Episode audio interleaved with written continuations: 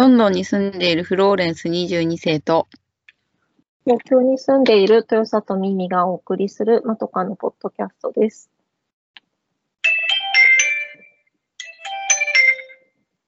メガネの時間。このコーナーは、まとかのおメガネにかなったもの、ことを紹介しながら熱苦しく語るコーナーです。はい、今回わたは私、フローレンスがお題を考えました。変な日本語英語クイズについて、ちょっと話したいと思います。私ですね、この、あの、ポッドキャストを録音している前の週ですね、先週ですね、あの、結婚式に呼ばれてい行ったのですよ。あの、日本人来てない外人ばっかのやつね。うん。で、あの、余興一個やれって言われちゃったわけ。うん。で、困ったなと思っていろいろ考えて、あの、やったのが、変な日本語、英語。英語なんだけど、日本語、日本人にしか通じない、日本語わかる人にしか通じない英語っていっぱいあるから、うん。それを3択クイズにして、10問出したんですよ。うん。で商品、まあ、大したことないけど、まあ、ちょっと商品も用意して、あの、こう、商なんプライズ、プライズ、アワード形式にして、うん。あの、やったんですけど、うん予想外に盛り上がったんですよね。うん。あこんなんで盛り上がっちゃうんだと思って、もうこれ聞いてくださってる方が、そのその変な日本語、英語について、日本語わかんない人に出す機会があるかはわからないけど、うん。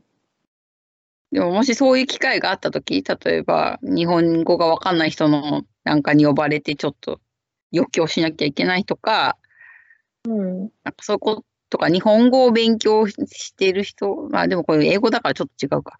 あの、まあそういうね、あの外国人相手になんかしなきゃいけないときには簡単だし、そこそこおすすめです。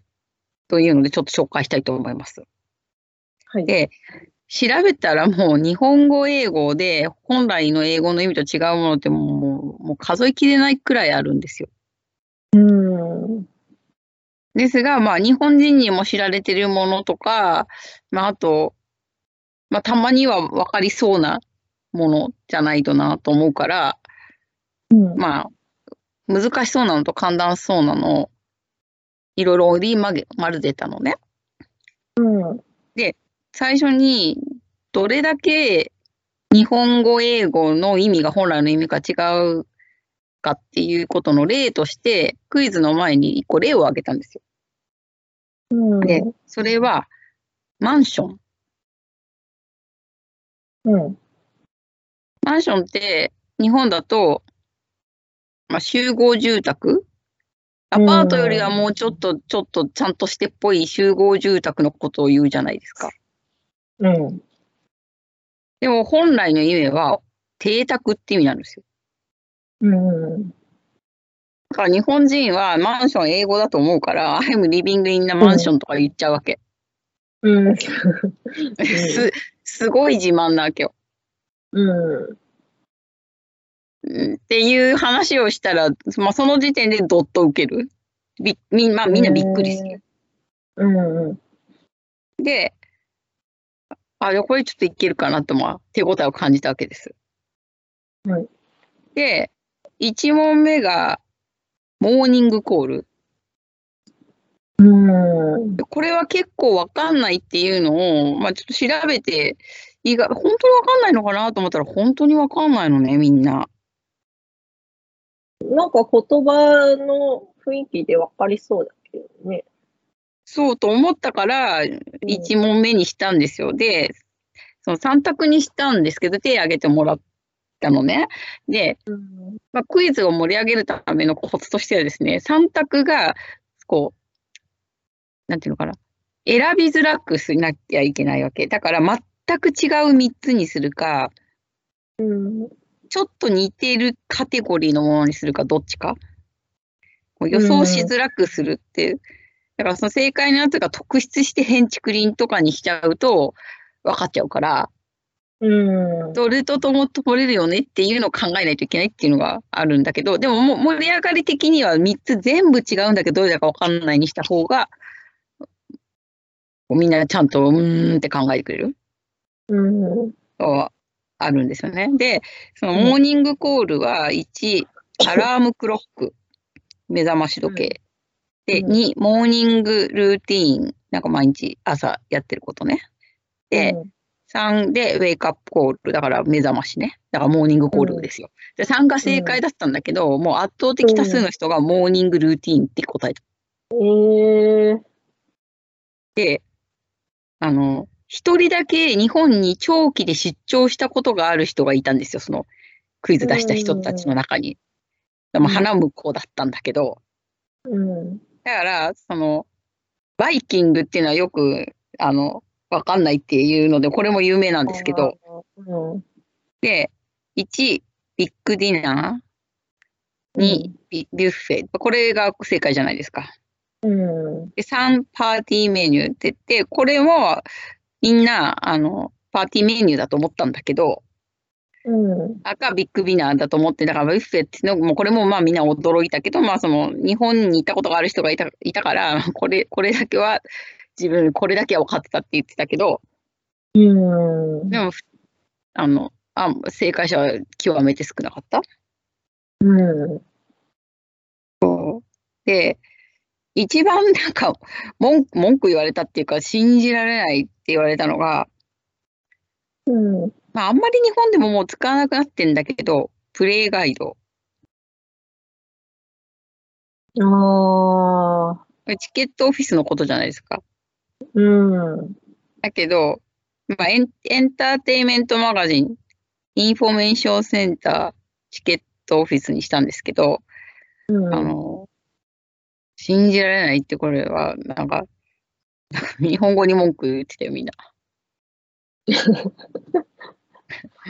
だから1と2のどっちかに結構分かれて3は多分1人ぐらいしかいなかったんだけど、うん。で、ほぼ全員正解だったのは、これ私の出し方も悪かったんだけど、ベッドタウン。ああ。でこれは1シティセンター、2コミュータータウン、3カントリーサイドってしたら、まあまあほとんどの人がベッド、ベッドがあるとこだからっていうので、ココミュータータウンにしたけど、まあカントリーサイドって答えた人も結構いた。うん。でうん、正解がゼロだったのが1個あったんですよね。うん。ナイーブ。うん。で、1、ジェニュエンだから純粋なっていうに意味。これじゃないですか、日本的には。うん。でも2、インペンシャンと我慢、あの、我慢強くない。3、アクティブ、そう活発な、みたいな。だからナイーブっていうのは、その、なんていうの、こう、子供、子供のように知恵がないおバカさんっていう意味なんよ、大変悪い意味なんですよ。日本、あ本本来の意味は。。うん、だけど、日本だとシャンプーの名前になってたぐらいだから、こうなんかちょっといセンシティブに近い感じの意味じゃない？あそうね。センシティブに近いよね。そうそう。だけど、まあ、い大変良くない、なんか、あの、なんていうのかな。ちょっと賢くないことを行動したときに、You are so naive みたいにつ使うのね。うん。とかうん They are so naive とか、ちょっとなんか、ちょっと、こう、悪い意味で純真無垢すぎるみたいな意味。うん。で、これが純粋なっていう、ほら、ピュアみたいな意味だって言ったら、これはもうみんなすごいびっくりしてああ。た。なんなんじゃ。でも、日本語の、あれでもちょっとマイナスな感じは感じなくもないけど。そう、でも、ナイーブってシャンプーあったよ。そうなんだ。そりゃ知らなかっ CM やってたもん。ナイーブってやつ。た。へえ買ったことあるかわかんないけど、結構、私が日本に来る前に結構人気のシャンプーでしたよ。人気っていうか、有名なシャンプーだった。そう。で、あと、もうちょっと盛り上がってほしかったけど、でもみんみんな不不正解が圧倒的に、あ、これも多かったけど、思ったほど盛り上がらなかったんけど、スマート。ああ、うん。で、日本は痩せてるって意味じゃないですか。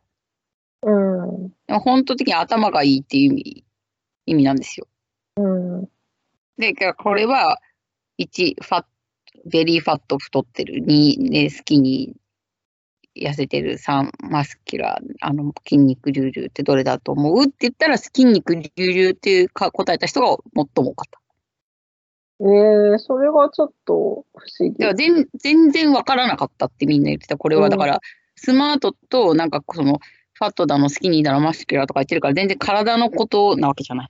それが全くこう、全くカテゴリーが違うものだから適当にみんな答えた全然、うん全然わからない。響きで分かりそうかなってちょっと思ったけど、そういうわけじゃない。うん、うんそうだね。8 9割ぐらいの人が muscular、muscular で手を挙げた。えー、うん。なんですよね。まあそこにもいっぱいいっぱい出し、あの、出したんだけど、あの、うんで、みんな、みんなそれぞれに驚かれて受けたんだけど、うん、うんクイズを作ること自体は割と簡単だし、うん、あの、三、三択を、その、ちょっと工夫すれば、うん、あの、大変受けるので、うん。なんかの折にやってみてください。うん、だから、反対でもいいかもしんない、これ。だから、そのさ、ナイーブじゃないけど、うん、本当のナイーブの意味は何でしょうとか、うん、スマートの本当の意味は何でしょうとかね。うん。反対全はでありそうだよね。クイズ番組でもありそうだよね。ああ、ありそうかもしれない。ゴールデンアワーっていうのも結構みんな困ってたよ。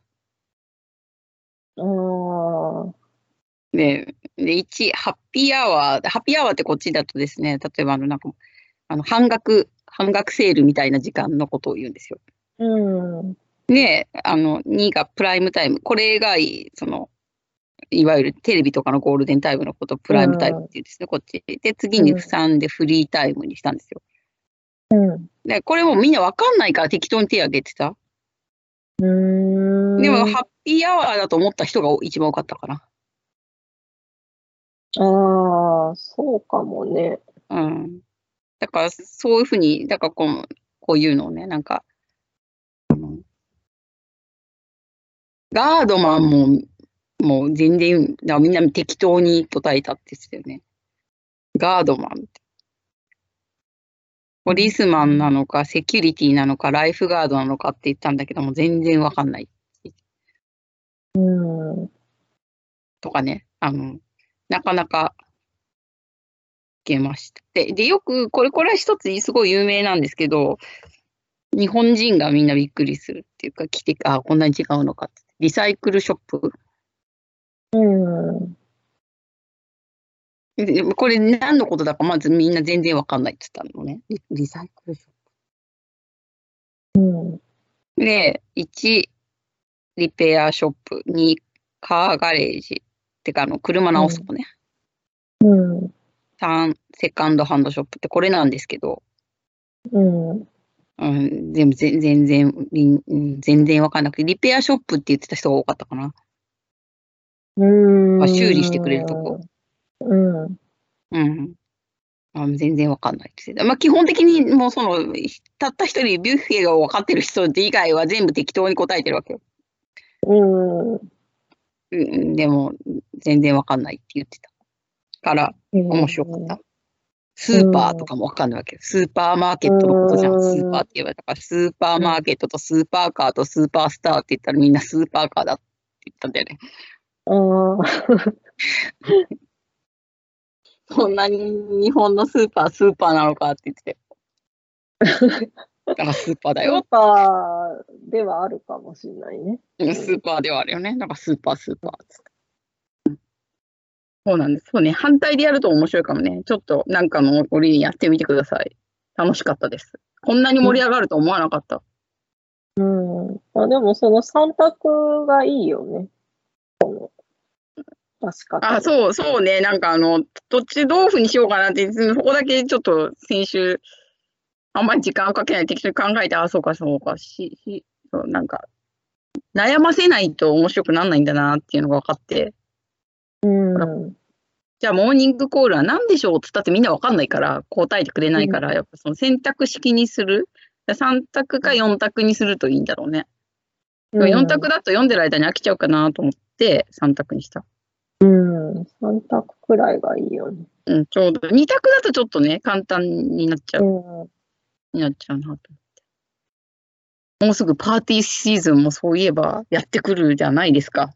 今年できんのかわかんないけど。ね、まあ、ちょっとは集まる機会も増えるでしょそうね、今年はね、まあ2年ぶりだから、いやまあ、集まれるとちょっと盛り上がっちゃって、いろんな意味で困っちゃうっていうのはあると思うけどね。